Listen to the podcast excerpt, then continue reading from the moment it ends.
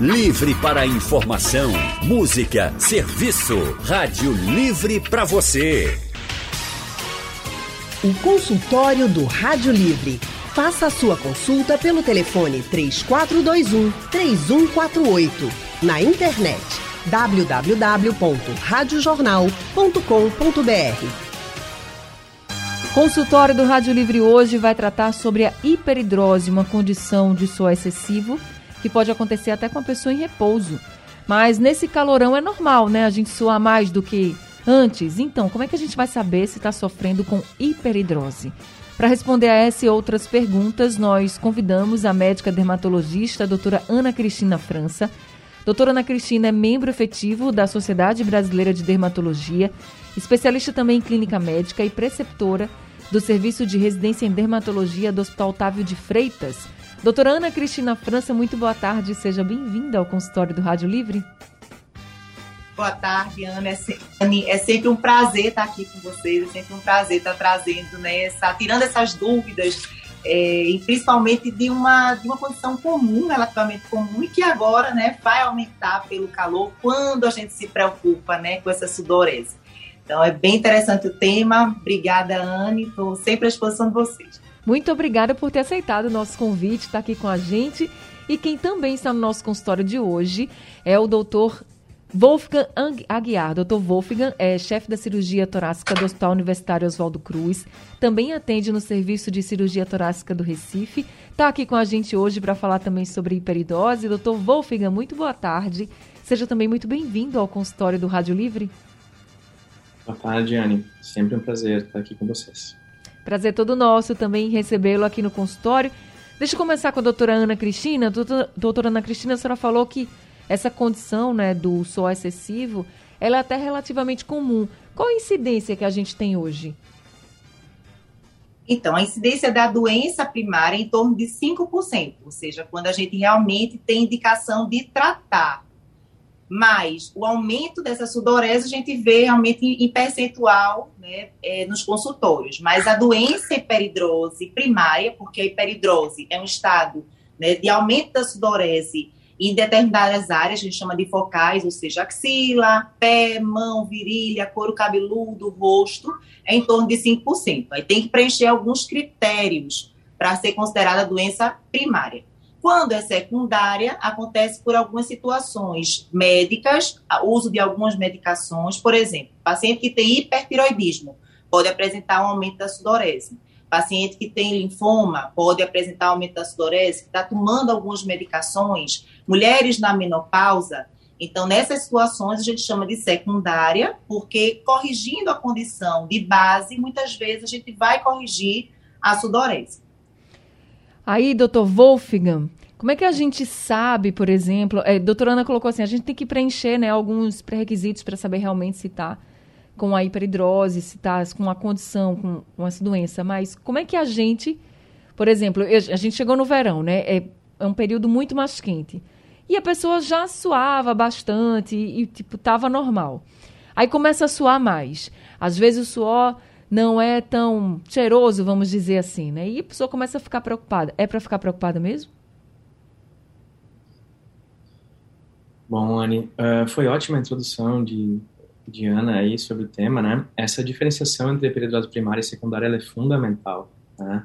E até porque a hiperidrose primária, ela geralmente começa muito cedo na vida. Então é muito difícil que a hiperidrose primária apareça dessa maneira como tu colocaste, né? Isso é uma situação que, em geral, vai estar mais relacionada com a hiperidrose secundária. Né?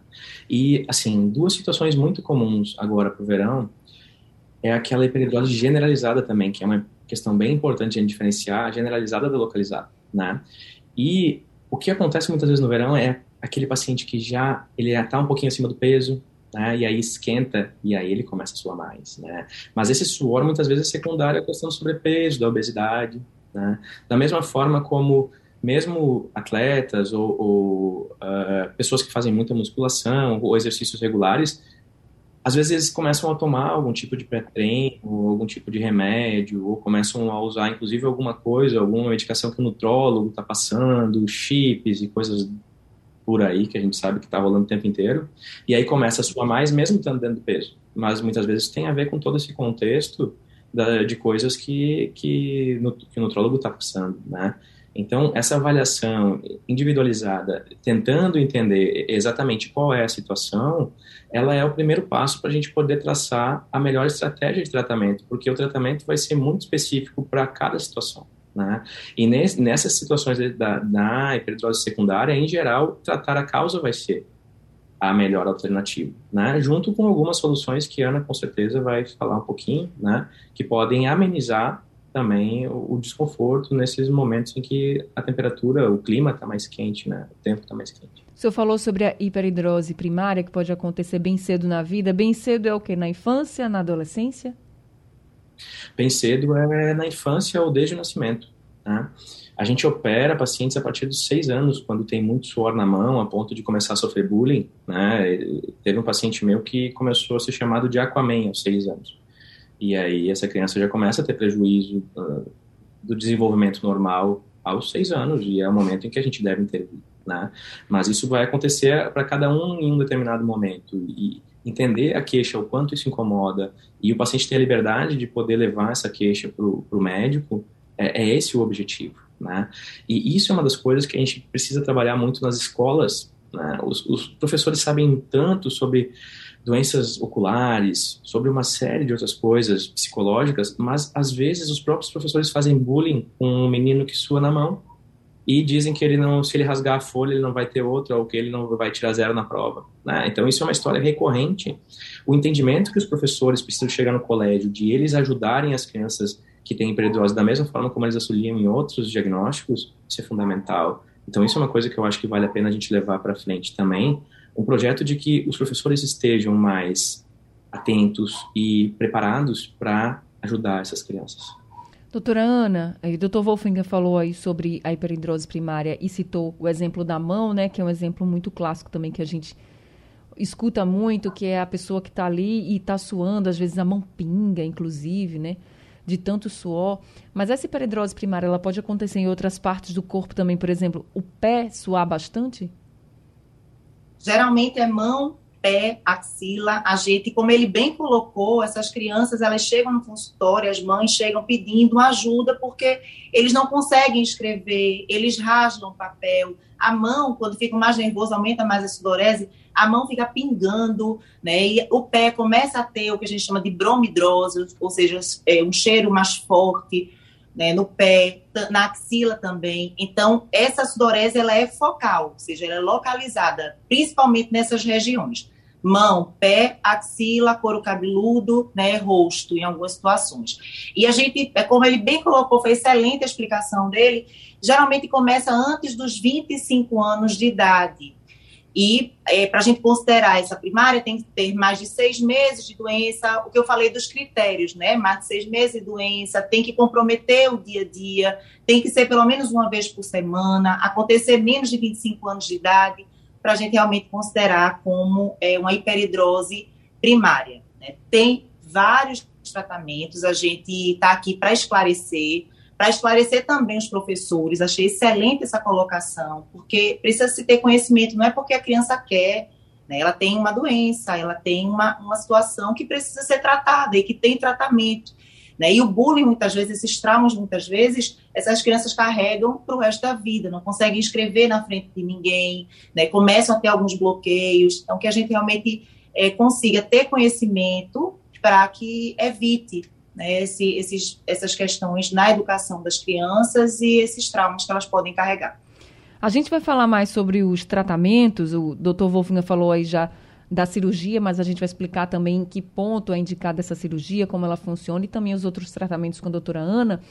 Consultório do Rádio Livre hoje falando sobre hiperidrose, ou seja, um suor excessivo. A gente está conversando com a médica dermatologista doutora Ana Cristina França e também com o cirurgião doutor Wolfgang Aguiar, e já temos ouvintes aqui com a gente. O Jaziel Rodrigues de Beberibe está com a gente ao telefone. Jaziel, muito boa tarde para você. Seja bem-vindo ao consultório. Boa tarde, Ana. Eu já sei que suar demais é uma doença. E suar de menos também existe um padrão, uma quantidade.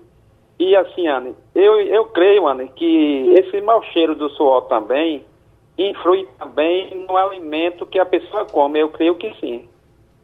Então vamos conversar com a doutora Ana Cristina para saber se existe esse padrão, primeiro, né? Existe esse padrão de suor, doutora Ana, para a gente saber assim, se está suando pouco, se está suando muito? Então, os pacientes, eles, eles percebem quando aumenta essa sudorese, né? É, o padrão é, como é que eu vou dizer? São as, as, queixas do paciente, é o quanto aquilo está atrapalhando a sua vida, o quanto aquela sudorese está, por exemplo, é, evitando você de usar determinadas camisas. Né? Eu tenho paciente que chegando, eu não estou conseguindo mais usar uma camisa com tal tecido ou com tal cor, porque fica marcado. Ou então eu estou escrevendo e a minha mão começa a suar. Ou então o pé fica suado na sandália e começa a deslizar, né? quando é essa mais focal. E quando é generalizada, né? Por exemplo, já tive paciente que estava com hipertiroidismo. A gente teve um probleminha com a conexão da doutora Ana Cristina. Então eu vou passar aqui para o doutor Wolfgang. Agora, eh, será que ela voltou? Será que a gente consegue ouvir? Não, a gente vai tentar restabelecer essa conexão com a doutora Ana Cristina. O nosso consultório está sendo feito com os nossos entrevistados à distância pela internet. Doutor Wolfgang, o senhor pode também ajudar o Jaziel com essa questão do. Começa a incomodar. Voltou, Ani? Voltou, agora voltou. eu não sei até onde eu consegui falar, e viu uma hora que deu uma paralisada, mas vamos tentar voltar. Então, quando é que esse aumento da sudorese ele tem que ser tratado? Né? Quando ele vem acompanhado de mau cheiro, de odor mais forte, como ele falou, tem algumas comidas sim que aumentam é, esse mau cheiro da, da sudorese, mas na maioria das vezes é por proliferação né, de micro-organismos, tanto na mão quanto nos pés, né? Então, geral, na axila também, né, nem na mão, mas assim, na axila e nos pés. É, ou quando as pessoas começam a, a, ter que usar uma roupa diferente porque está suando muito na axila, é, ou quando aquilo ali atrapalha o dia a dia, atrapalha a rotina, atrapalha de escrever. Então, nessas horas, esses pacientes precisam ser cuidados. E aí a gente precisa classificar se é uma sudorese que ele sempre teve, que desde a, de quando era pequeno teve, que está piorando, ou se nunca teve e começou a ter. Por exemplo, tive uma paciente que ela teve uma doença de Graves, que é uma doença de tireoide, no hipertiroidismo, e ela terminava de tomar café e ficava inteira suada, que ela tinha que voltar para tomar banho. Então, nessas horas, a gente tem que atentar. Tem alguma coisa que não está batendo, tem alguma coisa que está errada né, fez os exames, estava perdendo muito peso e descobriu que tinha sido pelo hipertiroidismo, que estava produzindo muito hormônio. Né, e aí é quando a gente precisa realmente procurar o especialista para avaliar e diferenciar se é primária ou se é secundária, porque o tratamento ele depende disso também. Lógico que tem um tratamento que a gente faz de uma forma geral, mas a gente precisa dessa classificação para poder tratar mais adequadamente se é com só é, é, rolon, né, ou seja, desodorantes que vão diminuir essa sudorese, se vai tomar remédio, se vai fazer, por exemplo, toxina botulínica, não sei se vocês sabiam, mas a gente faz botox para parar de suar, ou se vai operar, né, se vai fazer uma, um esvaziamento daquela região de axila, por exemplo, se vai fazer a simpatectomia.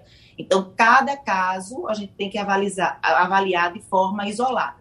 Nesse caso que a senhora colocou assim, das possibilidades, né, de remédio, até do desodorante mesmo e do botox, são tratamentos paliativos, a pessoa para realmente de suar excessivamente, ou, aliás, são tratamentos paliativos ou são tratamentos que realmente a pessoa vai parar e não vai precisar da cirurgia, assim, quando eles são bem indicados?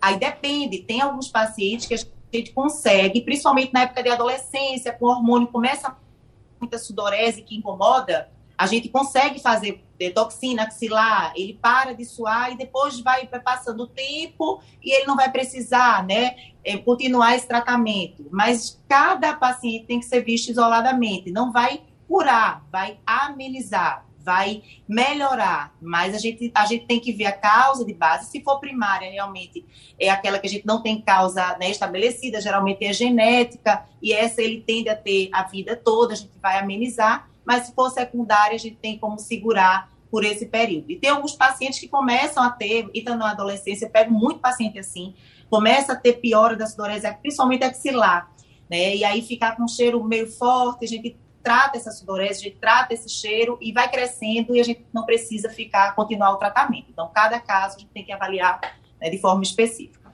Doutor Wolfgang, é, no caso da hiperidrose primária, que a gente tem mais indicação de cirurgia? É, na verdade, a indicação de cirurgia, Anne, ela só, ela só entra no cenário da hiperidrose primária, né? Não, a gente não pensa nessa alternativa em outro cenário, né? E mesmo dentro da hiperidrose primária, tem casos e casos, né? Uh, dos pacientes que chegam no consultório, menos da metade acaba sendo realizado o procedimento. E esse entendimento, essa avaliação individualizada para entender realmente se o paciente vai se beneficiar ou não da cirurgia é o que faz com que o método seja excepcional. Se sair operando todo mundo sem discernimento do caso, a cirurgia vai ter problemas em boa parte dos pacientes. Né? Então, selecionar realmente o paciente que tem uma boa indicação para a cirurgia é a chave para que a cirurgia seja mágica. Né? E aí, realmente, escolhendo bem esses pacientes, e a principal indicação, já entrando nessa questão, é a hiperidrose palmar, né? A mão é de longe a principal indicação, até porque é um procedimento que é realizado uma única vez e o paciente passa, o, ele acorda com a mão seca, ele passa o resto da vida seca, ele não precisa ficar passando nada, ele não precisa ficar repetindo procedimentos, ele não precisa ficar voltando no médico. Ele faz um procedimento que ele tem uma, uma cirurgia que é rápida, segura, a recuperação é muito rápida, o paciente, dois, três dias depois, está de volta às suas atividades, uma semana depois ele nem lembra que foi operado, e ele passa o resto da vida com a mão seca. Então, isso é, é, mágico quando a cirurgia é bem indicada e quando se faz o procedimento realmente nos pacientes que, que se beneficiam do procedimento. Esse é o segredo do, do procedimento cirúrgico nesse cenário. Nesse caso que o senhor falou, né, da hiperidrose palmar da mão, que aí é rápido e que a pessoa já, já fica sem aquela suadeira toda na mão. Essa cirurgia ela é invasiva? Como é que ela é? A cirurgia é feita com cisões mínimas, 5 e 3 milímetros são elas. É praticamente, tu não nota, depois de um mês tu nem vê as incisões. Os locais são muito estratégicos e é praticamente uma cirurgia que não, tu, não, tu não vê nenhum corte depois. Né? É muito discreto, tá? A gente entra no tórax com uma câmera de vídeo e corta a cadeia simpática. Ela não é uma cirurgia só para mão. A mesma cirurgia, ou muito parecida, a mesma ideia, tem indicação também para hiperidose axilar, para hiperidose, hiperidose craniofacial, para bromidrose axilar. Tem outras indicações. A principal é a palmar, mas o procedimento é muito semelhante para qualquer indicação de hiperidrose localizada.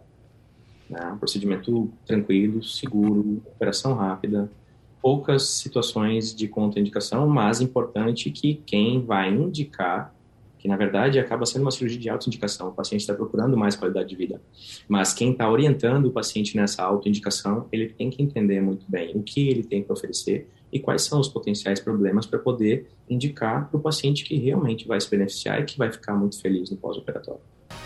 Consultório do Rádio Livre hoje falando sobre a hiperidrose, que é uma condição de suor excessivo. E a gente está conversando com o Dr. Wolfgang Aguiar, que é chefe da cirurgia torácica do Hospital Universitário Oswaldo Cruz. Também com a doutora dermatologista Ana Cristina França, que é membro efetivo da Sociedade Brasileira de Dermatologia Doutora Ana, o Afonso tá ele disse que está em Sertânia, está aqui assistindo o consultório do Rádio Livre, né? Provavelmente pela internet, pelo YouTube, que está sendo transmitido no YouTube do, da Rádio Jornal. E ele está dizendo assim, ó, no calor essa condição piora, né? Porque com o calor a gente já sua mais. E aí, como ele está lá em Sertânia, ele piora, né? Esse suor excessivo que a pessoa já tem? Piora sim, porque a sudorese normalmente ela é para controlar a temperatura corporal. Então, quando está mais quente, a gente fica mais suado, para a gente manter a, a, a, temperatura né, de dentro do corpo é, estável. Então, nessas situações de quem já tem uma situação de base, piora, piora muito, né? E o estresse piora muito também. Então, as pessoas que ficam mais preocupadas, mais estressadas, né? Criança em prova, né? Adulto, quando às vezes está, alguém está olhando, essas situações também de estresse, porque libera um hormônio que aumenta também a liberação da, do suor. Agora, São duas situações que pioram muito a sudorese. Agora, quando a pessoa já tem assim o diagnóstico, não, você realmente está sofrendo dessa condição de hiperidrose, é porque há, no nosso organismo é como se ele tivesse desregulado, é isso? já que não. E eu estou falando da hiperidrose secundária, assim, porque a senhora falou que pode ser por um medicamento, pode ser por Isso. uma doença. É como se tivesse desregulado o nosso organismo? Exatamente. É como se tivesse desregulado, porque algumas situações, por exemplo, vai desde doença da, da tireoide, hipertireoidismo, a linfomas, a tuberculose. Então, são várias doenças. A menopausa é uma situação né, fisiológica também. há várias situações em que há um aumento da liberação de alguns hormônios e há um aumento realmente dessa sudorese. Então, o organismo está, vamos entender, desregulado, a gente aumenta essa sudorese, muitas vezes está acompanhada de outros sintomas, que é isso que chama a atenção para existir uma condição de base que precisa ser tratada, porque a sudorese aí é a pontinha do iceberg, né? E aí, quando a gente é, ajusta essa, essa situação de base, a sudorese ela tende a normalizar. Tá certo, respondida então aqui a pergunta do Afonso, que está lá em Sertânia. Obrigada, viu, Afonso, por estar tá participando aqui com a gente pelo painel interativo. Doutor Wolfgang, o senhor falou dessa cirurgia, a cirurgia que, quando é indicada e bem indicada, ela é muito boa, ela é eficiente, as pessoas conseguem aí se curar dessa condição. Mas existe contraindicação para fazer essa cirurgia, mesmo sendo indicada assim, olha, você até poderia, mas nessa condição não dá, enfim, existe uma contraindicação? Existem algumas situações em que, em que a gente tem que ponderar bem né, se vale a pena ou não. E isso é bem comum, é bem comum no consultório. Aquele paciente que até tem um potencial benefício, mas o risco de ele ter algum, algum evento desagradável no pós-operatório, é, ele é muito alto. E isso é, a situação mais comum são os pacientes com sobrepeso, é, é o, a rotina. Né? Esses pacientes com sobrepeso, eles, eles, o ideal é que eles percam peso, estejam próximo do peso ideal para poder avaliar cirurgia. Uma das, um dos grandes erros na cirurgia da, da, da hiperidrose é operar o paciente que está com sobrepeso ou com obesidade. Tá? Então, esse é uma coisa bem básica entre várias outras situações assim de pacientes que não devem ser operados. Mas o mais comum, o mais corriqueiro, a rotina do consultório é o paciente que chega um pouco acima do peso. E aí esse paciente, a orientação para ele é perder peso, né? exercício físico, nutrição, passar por uma avaliação do dermato, porque até em, nesse período em que ele está perdendo peso, para avaliar a possibilidade de cirurgia no futuro, ele tem todas as alternativas que a Ana tem para oferecer para ele, para amenizar essa situação. Né? E até se muitas vezes alguns pacientes acabam ficando satisfeitos com o que a, a, a dermatologia tem para oferecer para amenizar essa hiperidrose e acabam até ou não conseguem emagrecer ou optam por, por não realizar cirurgia, né? Então, é, esse contexto de multidisciplinaridade da dermato com a cirurgia torácica, ela é fundamental para oferecer o melhor para os pacientes, né? Porque quando a gente combina as opções de tratamento, a gente tem um leque inteiro para oferecer para o paciente. E essa é, é, a chave, né? Então é muito importante essa interação. É muito legal, assim, estar aqui com a Ana hoje e, e ter essa, essa, essa troca de informações e de, e de ideias também. Isso é bem importante nesse cenário. E já chamando atenção para os nossos ouvintes também, porque às vezes a condição ela atrapalha bastante, a pessoa fica querendo resolver, querendo fazer a cirurgia, mas como o Dr. Wolfgang falou, preciso avaliar, o médico precisa avaliar, tem outros tratamentos também Doutora Ana Cristina até falou aqui de medicamentos, falou de cremes de botox, enfim, você tem uma gama de possibilidades e quem vai poder avaliar o seu caso é só o médico e aí te indicar o melhor tratamento. Doutor Wolfgang A., o tempo do nosso consultório acabou. Eu queria agradecer muito essa tarde com o senhor por todas as orientações que o senhor trouxe e vi um bom Natal também para o senhor. Igualmente, Anne. Eu gosto muito, gosto muito de participar aqui contigo. Seja sempre Obrigado. muito bem-vindo aqui com a gente. O telefone do consultório Dr. Wolfgang é o 2125 7542. Doutora Ana Cristina França também, que prazer enorme tê-la aqui com a gente mais uma vez. Muito obrigada por essa tarde de muita orientação aqui no consultório, viu? Prazer é todo meu, espero ter, ter ajudado, né? espero ter trazido algumas informações para que as pessoas se cuidem e saibam que tem o que fazer né, que a gente pode amenizar esses sintomas.